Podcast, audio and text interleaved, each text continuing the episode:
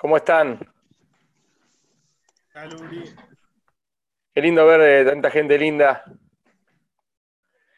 Alegría verlos. Shavuot para todos. Que tengan una hermosa semana. Que seamos muy felices. Quiero compartir con ustedes hoy un par de ideas que me parecen muy relevantes eh, para todos en todo momento. De repente, especialmente en el momento del mundo que estamos viviendo pero eh, las considero relevantes y necesarias en todo momento y en todo lugar.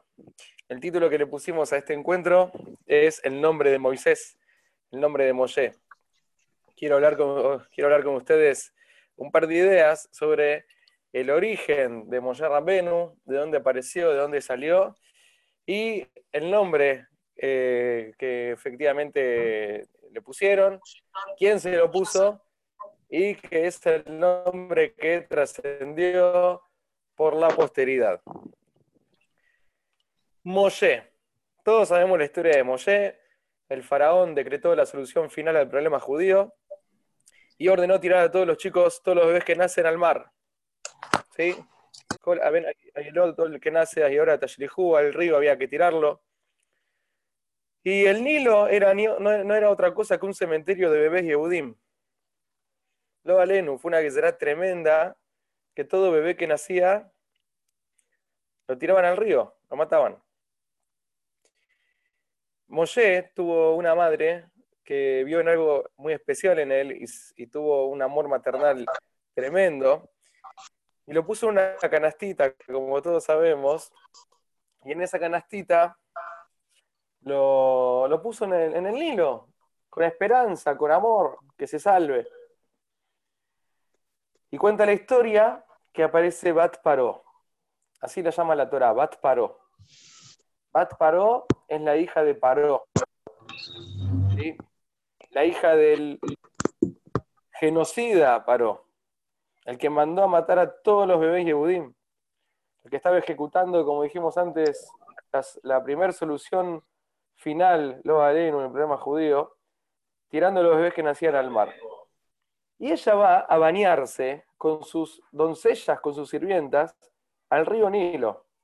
Ella va a bañarse en el cementerio de bebés Yehudim, un lugar que debería ser algo totalmente lejos de ser un lugar de relax y de, placer.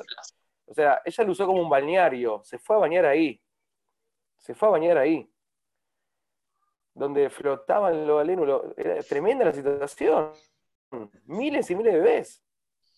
Y ahí, ese es el bañero de ella. Ahí va, ok, y de repente, en una situación que habrá sido constante, ¿no? Porque iba a bañarse ahí, encuentra la canastita esta, la ve, salva al bebé, reconoce que el bebé es de los hebreos, de los eh, Yehudim originales, lo salva, lo cual ya es inhóspito, ¿no? Porque ella fue a bañarse especialmente en un lugar lleno de cadáveres judíos, de bebés. Pero de repente ve un bebé vivo.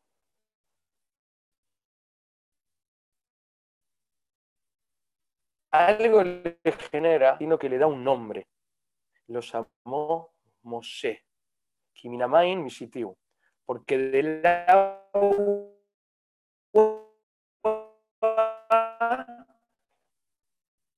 lo saqué. lo saqué, esa es la raíz de Moshe. O sea, no solamente que ella lo salva de la muerte segura, sino que le pone un nombre, y el nombre es identidad, es marcar un rumbo. Después se preocupa que coma, el bebé no quería comer.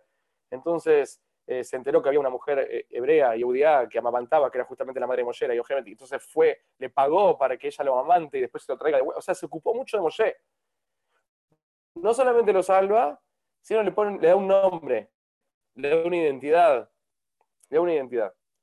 Interesantísimo esta mujer que es llamada en la Torah Bat Paró, la hija de Paró, la hija del genocida, y que se va a bañar, que su balneario es el cementerio de Bebés Yehudim, lo Alenu, automáticamente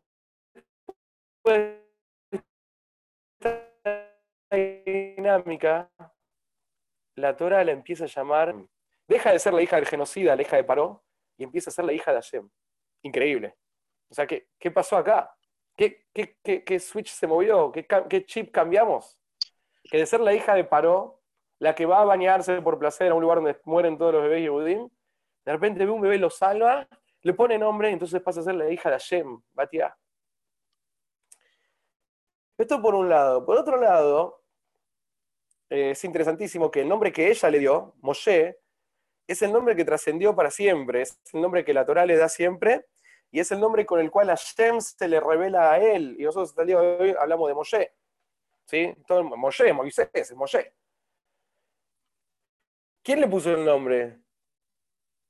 Bat, Paró, la hija de genocida, la hija de Paró. Después fue Batia. ¿Pero qué, qué pasa? ¿Cómo tanta importancia tuvo el nombre que ella le dio? ¿No hubiera sido mejor un nombre que le dé la madre? No sé, el nombre, no sé. El nombre de Moshe es el nombre que le da la hija del faraón en esa situación, usando ese lugar como balneario.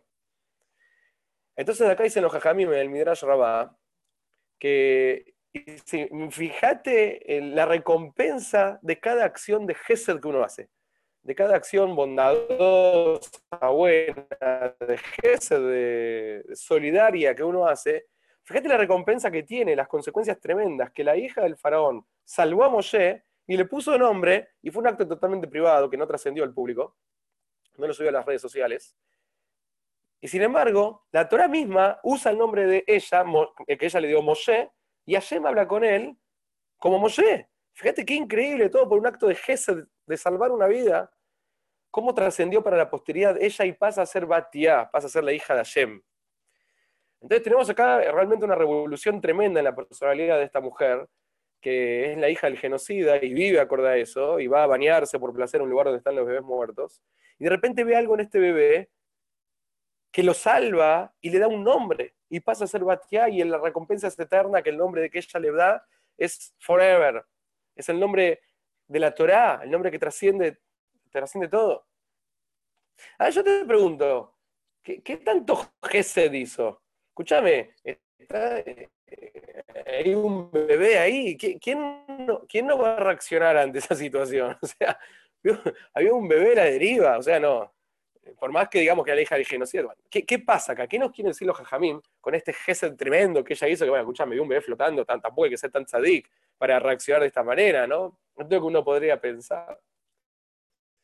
Entonces encontramos acá un cambio, un giro de 180 grados en Batia, que antes era Bat Paró, la hija del faraón, que lo salva, le da nombre, y el nombre que ella le da, que es Moshe, trasciende para siempre, y esto es algo totalmente destacado por los Jajamín, por la Torá, Hashem, el creador lo llama Moshe Moshe, por el nombre que ella le puso. Y pasa a ser Batia, la hija de Dios, la hija de Hashem. ¿Qué tanto hay acá con este fenómeno, con este nombre que ella le da? ¿Por qué, qué, representa el cambio de ella? ¿Qué, pasó acá? ¿Tanto gesto? ¿Qué pasó acá? ¿Qué se esconde detrás de toda esta historia? ¿Qué se esconde detrás del nombre de Moshe? Hay em, dos, eh, ¿cómo? Componentes centrales en la creación. Hay dos agentes centrales en la creación, en la existencia toda. Todo, absolutamente todo está compuesto por estas dos cosas. Nada excede a esto en el orden terrenal. En todo, el, espectro, fuera del creador, todo, todo. Se llaman en la literatura de la Torá, llaman Homer y Tzurá. Homer y Tzurá. Homer es la materia y Tzurá es la esencia.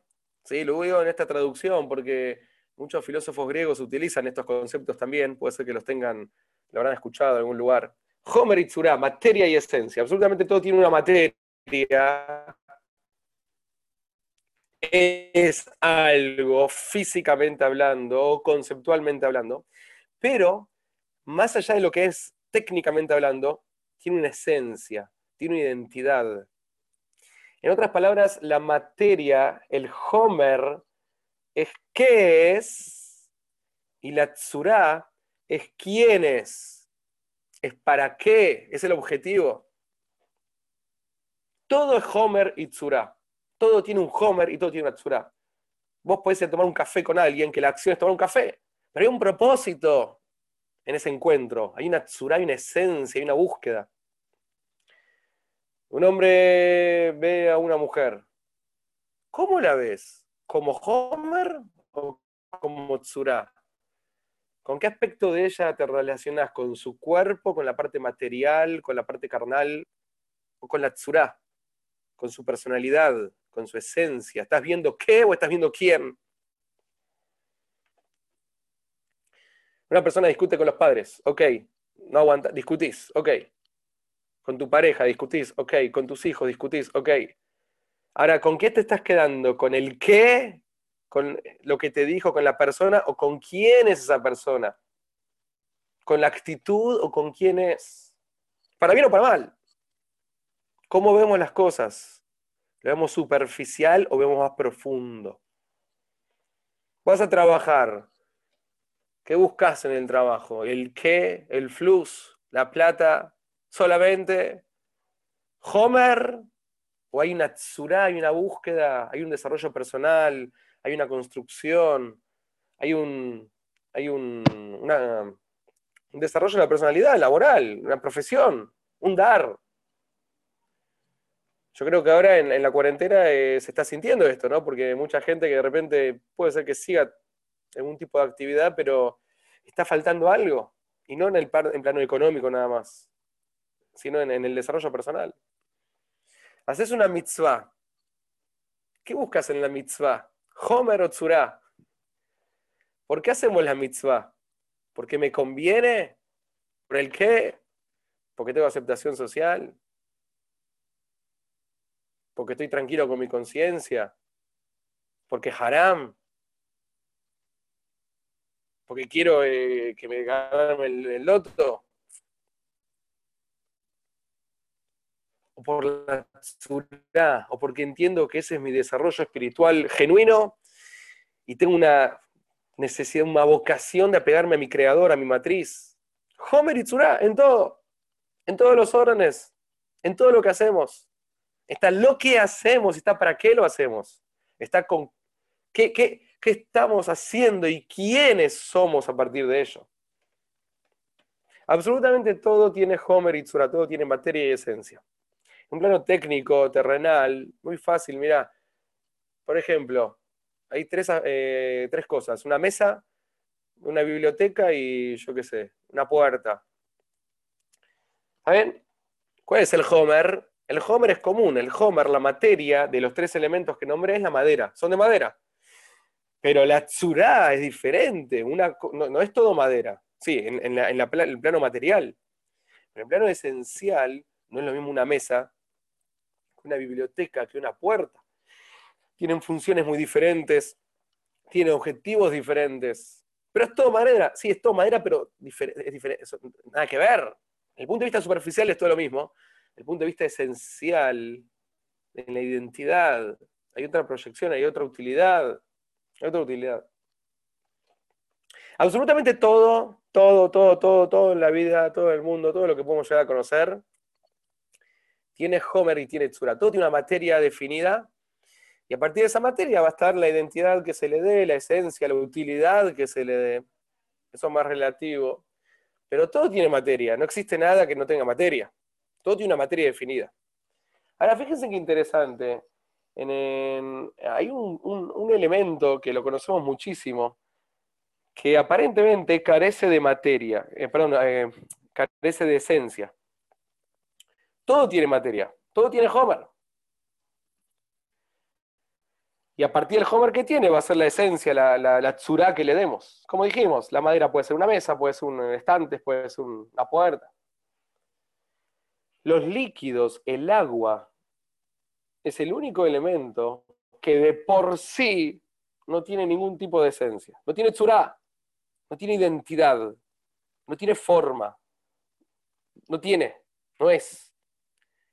El agua, los líquidos, son un elemento que van a indefectiblemente a adoptar la forma, la esencia, la identidad del recipiente que los contenga.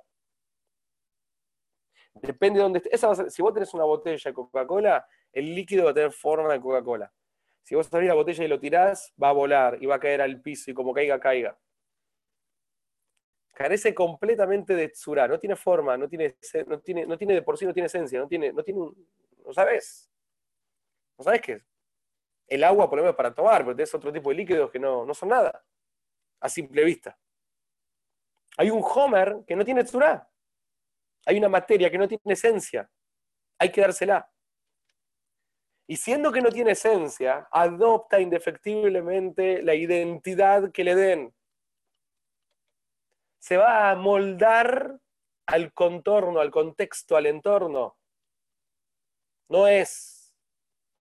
En el plano terrenal, el líquido, el agua, simboliza el no ser. Simboliza ese estadio en el cual me llevan de acá para allá, me dicen que tengo que hacer. El hombre masa, ser sumiso, subordinarse a lo que venga. Así como el agua entra en la botella y adopta su forma, adopta su identidad, existe una posibilidad de que el ser humano sea como agua. O sea, que no sea, que se relegue al contexto, al entorno, a ser uno más. Y ahí empieza a ser. No tiene tsura. La tsura de él es la tsura del entorno. Lo que todos hacen va a ser. Lo que todos dicen va a decir. Lo que todos piensen va a pensar. La serie top de Netflix va a marcar mi rumbo de pensamiento. Lo que dicen las noticias va a marcar mi pulso cardíaco. La película que vi va a marcar mis sentimientos. Lo que veo me va a movilizar. Me voy a enamorar por lo que mis ojos vean. Cuando no hay tsura. Cuando soy como agua. El agua simboliza la falta de rumbo a priori, la falta de rumbo personal. El, el agua, el maim, representa la falta de tsura, la falta de identidad y la necesidad de amoldarme a lo que venga. Fíjate qué interesante que en el primer episodio que la Torah comenta en la historia, que el ser humano se entrega completamente a la materia, a lo material, es en la época del diluvio, en la época de, de Noah, del arca de Noé, que el, ser humano se empezó a darle rienda suelta a sus pasiones terrenales y se fue a mambo, se fue mambo, era puro Homer, era puro materia, era totalmente material, se dejaba llevar estrictamente por lo, por lo sensorial, por lo que los ojos ven, lo que las manos tocan, lo que olfatea, lo que escucha. No tenía una tsura, no tenía una identidad a priori, era en función de lo que venía. Entonces apareció la promiscuidad, apareció el robo, apareció la corrupción de todo tipo, porque claro, cuando vos te dejas llevar por lo que te sale, y bueno, viste, no, no, no dejas títere con cabeza, te querés comer el mundo entero. Uno se quiere comer todo el mundo. Cuando es Homer, cuando se deja llevar por lo material, no hay fidelidad, no hay, no hay valores, no hay nada. No hay nada. No hay nada. Hay puro placer. Hay puro placer físico, terrenal. Pero no hay valores. Entonces, ¿qué pasó en esa generación? La Torah cuenta algo muy interesante. Esa generación desapareció. La Torah dice que Dios dice, Hashem dice. El ser humano, cuando es netamente material, no tiene sentido de ser. ¿Para qué estamos? Somos cuerpo y alma. Somos Homer y Tzura. Somos materia y esencia. La idea es que la esencia nuestra, la identidad, la búsqueda espiritual vaya moldeando nuestro plano material. Pero cuando nos entregamos completamente a lo terrenal, a los vicios, a lo, a lo que los ojos ven nada más, y lo que las manos tocan, y entonces ya no tiene sentido la existencia. El ser humano ese desaparece. ¿Y cómo desaparece con un mabul? El mabul es un diluvio, es agua. Muy interesante, es agua. Aparece el agua. El agua justamente refleja la falta de tzura, la falta de identidad, la falta de esencia. Representa que éramos seres totalmente materiales. Así explica el Maharal, totalmente materiales. Entonces el ser humano totalmente material, todo Homer no tiene sentido, entonces desaparece justamente con el agua, que marca la falta de rumbo en la vida, la falta de identidad, la falta de esencia. Eso es el agua. Eso es lo que representa, lo que simboliza el agua. De esta situación, de este estado, de esta realidad, fue salvado Moshe. Fue sacado Moshe. Moshe era un ser totalmente, o sea, en la mayor, eh, el mayor nivel posible para un ser humano, que siempre somos cuerpos, ¿no? Cuerpo y alma. Su Neshama era tan grande, era un ser tan espiritual, que prácticamente no era Homer, era pura tzurá, era pura esencia, prácticamente desconectado del orden material de sí. No tenía vicios terrenales como nosotros. No se dejaba llevar por lo que escuchaba, por lo que... No, no, era Surá, tenía claro qué era, quién era, qué quería, qué buscaba, qué está bien y qué está mal, cuáles son mis valores, dónde están mis sentimientos. Tenía un orden interno, un equilibrio tan claro que cuando nació se llenó la casa de luz, dice el Midrash. Vio la madre que era bueno. Vio la, que era, ¿Qué significa bueno? Vio Elohim Kitov, vio que era bueno, la luz. Se llenó la casa, en la casa de luz. Él era luz, él era ruach, era espiritualidad, era esencia, no era materia. Este es el concepto que dice la Torá, que Moshe Rabenu, Moshe, era eh, Kabed Pebe Aral Sefataim.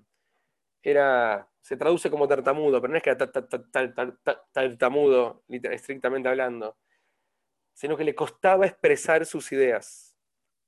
Y esto es algo bastante lógico cuando entendemos esta diferenciación, esta dinámica que existe entre Homer y Tzura, entre materia y esencia, las ideas, el mundo interior de un ser humano. La palabra expresa el mundo interior nuestro.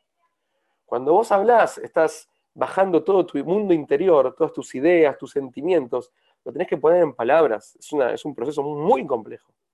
El mundo interior de Moshe era tan elevado, era tanta tsura, era tanta identidad, tanta esencia, que bajar todo eso a una palabra finita, al lenguaje que es tan finito y tan Homer, que es materia, era un proceso prácticamente imposible para él. No es que era tartamudo, bajar, de la Tzurá al Homer era tan complejo. Que lo que la Torah expresa cuando dice Kabed Pebe Aral Sefataim, que era de boca pesada. No, es como no tenés palabras. No, sé, cómo, agradecerlo. Decir gracias. No, no podés, no hay forma. Me Aral Sefataim.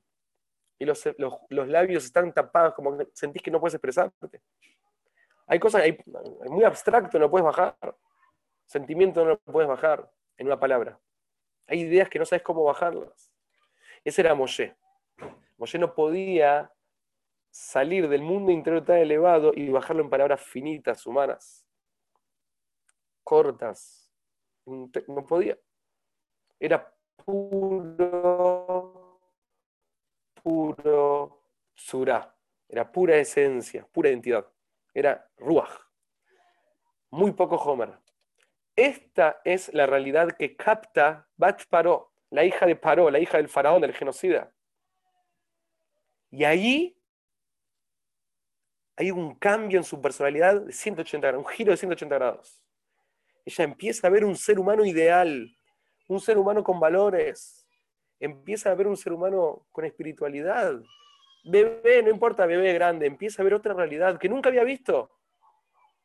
Ella fue, su balneario era el cementerio de bebés hebreos, porque esa era la estructura social en la cual creció.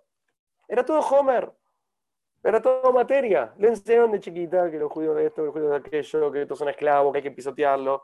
Entonces creció con esa estructura mental y disfrutaba de eso porque nunca había visto un ser humano con un ser humano un ser humano profundo, una realidad diferente, una sociedad que esclaviza a la otra. Es una sociedad de Homer, de materia, pura materia. No ve más allá. Y ella crece en este entorno, en esta realidad, y no hay forma de que salga de él, hasta que de repente se encuentra con Moshe. Este encuentro de ella, con esta canastita, con este bebé, con esta luz, cambió completamente su ser, cambió completamente su vida. Le hizo ver una nueva realidad, una realidad profunda, una realidad de tzurá, de identidad, de rumbo, de sentido en la vida, de valores. Entonces automáticamente quiere formar una familia, quiere adoptarlo como hijo, quiere darle un sentido, quiere darle un rumbo, le da un nombre. Y se preocupa por él. Automáticamente pasa a ser Batia, la hija de Hashem. Automáticamente revela el plano espiritual, humano que todos tenemos adentro, la tzurá de ella, la esencia humana, natural, esencial, sale a la luz y todo el Homer, todo el plano cultural nocivo, todo el plano social negativo, toda la estructura mental podrida con la cual creció, todo el Homer se desvanece. Deja de ser la hija de Paró, la hija del genocida, para ser la hija de Hashem, Batia. Batia. Y este es el Gesed que los Jajamim recalcan tanto. Fíjate la fuerza del Gesed, el Gesed no como un hecho de darle dos mangos a un pobre, el Gesed como la capacidad de conectar desde el plano profundo, humano que todos tenemos, con la necesidad del otro, con la realidad del otro. Ella rompió todas las barreras del Homer, de la materia, y se conectó con la realidad intrínseca del ser humano, con la tzurá, con lo profundo, con el sentido. Entonces el nombre de él fue Moshe, por ella. Hashem hablaba con él como Moshe, por ella, porque ella captó esa realidad. Kiminamain mishitiu, del agua lo saqué. El agua que representa la, falta de esencia, que representa el todo, el ser material, el ser terrenal, el ser que se adapta, amolda a lo demás, Moshe estaba sacado, estaba por fuera de eso. Estaba fuera de eso. En realidad el verbo mishitiu, Moshe, tiene que ver como, con algo que ya es algo independiente, pero está mezclado en otra cosa. Rashi, en su explicación de la Torah, trae el, ejemplo que trae en Jajamim de cómo sacar Nima eh, eh, Mijalba, no me acuerdo el, texto, eh, las palabras exactas. Es como sacar un pelito de la leche. Un pelito de la leche. El pelito ya era independiente. Estaba en, la masa de la leche. Ni si lo saca, ya era algo. Ella lo detectó, ella vio eso diferente en él. Ella vio esa luz que él tiene, ella vio esa tsura, esa esencia, esa identidad, esa búsqueda por vivir y ser felices. Esa ganas de vivir. Y eso es lo que ella saca de ese agua que te hace ser un hombre masa y le hace ser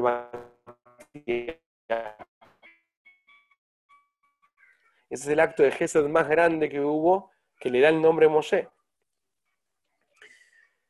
Salir de lo material, de la materia, de la masa, del qué dirán, de lo que dicen, de Netflix, y empezar a ser vos, empezar a ser uno mismo, empezar a vivir tu propia vida, no de los demás, empezar a pensar tus propias ideas y no repetir ideas de otros, sino em, embalarte con ideas de otros y problemas de, sociales, no de tus amigos, tus familias una serie de acá, un, problema que hay ahí, lo que las noticias, y entrar en vos, salir de ese Homer y entrar en tu Tsurá, en quién soy de verdad. Freud, que era un hombre muy inteligente, en uno de sus libros, eh, se llama Moisés y la, la religión monoteísta, eh, al principio dice algo bastante interesante, él parece que sabía mucho hebreo y dice, algo un desastre dice, ¿no? Pero bueno, que, la, que de la Torah se ve, pues la Torah dice que Minamain Mishitiu. Ella, Batia dijo, lo saqué, Minamain Mishitiu, lo saqué, lo saqué del agua, Mishitiu. Por eso lo llamó Moshe. Entonces él dice algo muy interesante, que Moshe, o sea, Mishitiu es lo saqué, fue sacado, es un objeto directo, fue sacado. Y el nombre que le da es Moshe, el que saca, que es una, voz activa, no pasiva. Entonces él llega a la conclusión de que obviamente el, motivo que trae la Torá no era el nombre, no, no, fue por eso que ella le puso ese nombre, sino eh, por un, no sé, algo egipcio, no sé, algo que sea Guadalajara, aquella cosa. Es muy interesante que él usa el texto de la Torá para sacar toda la historia, pero esto no le sirve. Cuestión que acá o sea, la pregunta es buena, ¿eh? La pregunta la hacen Rishonim, los Jajamim hacen esta pregunta. Ella le da el nombre Moshe, que significa el que saca, el que saca, y dice, ¿por qué Kiminamain Mishitiu? Porque del agua lo saqué, porque del agua yo lo saqué a él. O sea, como fue sacado del agua, le pongo de nombre Moshe, el que saca. Y dice Freud, esto es ridículo. Y tiene razón. Esta pregunta la hacen los Rishonim. El nombre tiene que haber sido Mashui. Mashui significa sacado, no Moshe, que es el que saca. ¿Qué significa Moshe el que saca? Entonces ya los Rishonim me explican algo muy lindo, que si a vos te hicieron algo, si a vos te salvaron de una, si a vos te ayudaron con algo, y vos sos consciente de eso, automáticamente se genera en vos la posibilidad de devolver ese favor que te hicieron en otros. Si a vos te ayudaron con algo que era muy importante para vos, la forma de retribuir ese favor no es con plata, con... es buscando el bien en otros. A Moshe lo sacaron del agua, se le impregnó en él la fuerza de salvar a otros. Así responden los Rishonim. Pero quiero ver el, el, camino del Maharal en todo esto, que todo lo que venimos diciendo de sonidas del Maharal. Y la idea es muy clara en base a lo que explicamos. Él es Moshe, él es Moshe, porque cuando ella lo ve a él, ella fue liberada del Homer, ella fue liberada de una visión terrenal de la vida, material, signada por, por la cultura de moda, por lo cultural. Él es Moshe, él es el que saca porque gracias a él, gracias al encuentro que ella tuvo con él, ella salió de esa realidad. Por eso le puso de nombre Moshe. Él me sacó a mí. ¿Por qué? Porque él salió del agua. Porque él no es uno más. Él no es un hombre masa. Él no es uno más del montón. Él es único. Él tiene tzurá. Él tiene identidad. Él sale del Homer y entra en la tzurá. Y eso fue tan fuerte que le impactó a ella. Y él es Moshe, de nacimiento. Él es el que saca. Cuando vos tenés tzurá, cuando vos tenés identidad, no solamente que vivís tu propia vida, que desarrollás tu ser al máximo y no dependés de todo lo que está pasando alrededor, sino que el que te ve, el que te escucha, el que te siente, se impacta, no sabe de qué. Y empezás a desarrollar en el otro el deseo de liberarse. Este es Moshe el que libera. Este es Moshe el que libera. Estamos en una situación eh, interesantísima, tristísima. Hay dos formas de ver lo que estamos viviendo, muchachos. Lo podemos ver desde el Homer y solamente llorar y, y buscar en las noticias cada tres minutos si ya hay una vacuna o ver cada dos minutos quién más se murió y cuántos años tenía y qué enfermedades tenía. O sea, seguir ese Homer morboso. Saben que las guardias psiquiátricas están al mango ahora. Real, ¿eh? Real. Hasta tengo un conocido que está, trabaja en esto. Y me contó que hasta hay casos con chicos, chicos con eh, episodios eh, tremendos. Si no, no que los alumnos tienen un problema psiquiátrico de, de raíz, no. Hay episodios tremendos. Todo el día mirando la tele, con las noticias, con las redes sociales, como que ya un punto que todo el Homer que teníamos no lo tenemos más. Todo el envase que nos hacía hacer, ahora no está, muchachos. Queda una sola cosa. Empezar a buscar Mitsura. Salir del... El Homer mío, mi rutina no la tengo ya. Yo estoy dando yogur a las diez y media de la noche en mi casa, acá ven el armario de fondo. toda la rutina que teníamos, esto, esto es bueno, ¿no? toda la rutina que teníamos, la tenemos. Todo lo que nos hacía ser, ¿qué pensamos que éramos? No está más. No está el gimnasio, no está, no está nada. Sábado a la noche, estamos acá, no hay. No está mi laburo, no está mi carrera, no hay nada. No hay. Todo el Homer se cayó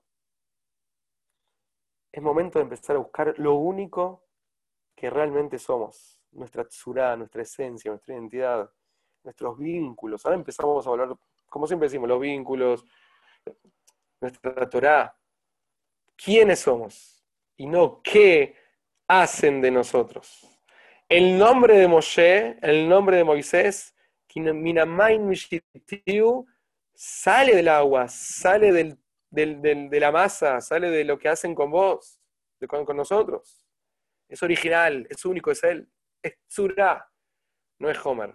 Y por eso él, Moshe, él saca a los demás, él libera. Se trata que tenemos el zehut de liberarnos, de seguir estos vínculos sanísimos, no importa la hora, no importa el, lugar, estamos en casa, no importa el momento, eh, estos foros, estos espacios, estos grupos, estos shiburim, nos motivan a todos a seguir encontrando nuestra Surah. Un abrazo para todos, gracias por estar, los quiero mucho. Eh, Shabu Tov Meboraj, que nos vemos pronto.